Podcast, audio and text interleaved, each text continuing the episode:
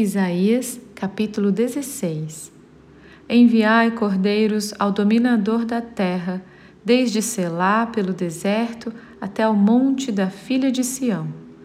Como pássaro espantado, lançado fora do ninho, assim são as filhas de Moabe nos vales do Arnon, que dizem: Dá conselhos, executa o juízo e faz a tua sombra no pino do meio-dia como à noite Esconde os desterrados e não descubra os fugitivos.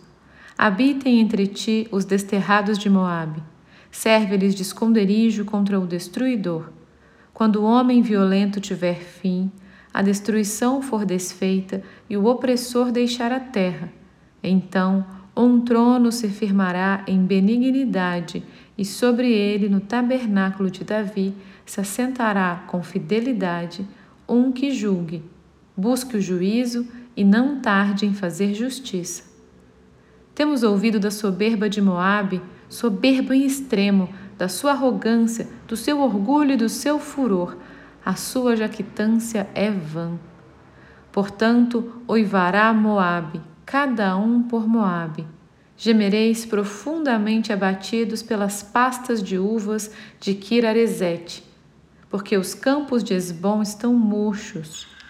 Os senhores das nações talaram os melhores ramos da vinha de Sibima, que se estenderam até Jazer e se perderam no deserto. Sarmentos que se estenderam e passaram além do mar. Pelo que prantearei com o pranto de Jazer, a vinha de Sibima. Regar-te-ei com as minhas lágrimas, ó Esbom, ó Eleale, pois sobre os teus frutos de verão e sobre a tua vindima caiu já dos inimigos o eia, como de pisadores. Fugiu a alegria e o regozijo do pomar. Nas vinhas já não se canta, nem há júbilo algum. Já não se pisarão as uvas nos lagares. Eu fiz cessar o eia dos pisadores.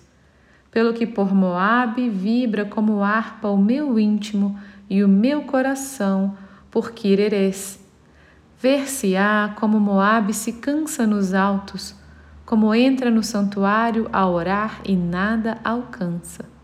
Esta é a palavra que o Senhor há muito pronunciou contra Moabe. Agora, porém, o Senhor fala e diz: Dentro de três anos, tais como os de jornaleiros, será envilecida a glória de Moabe com toda a sua grande multidão, e o restante será pouco, pequeno e débil.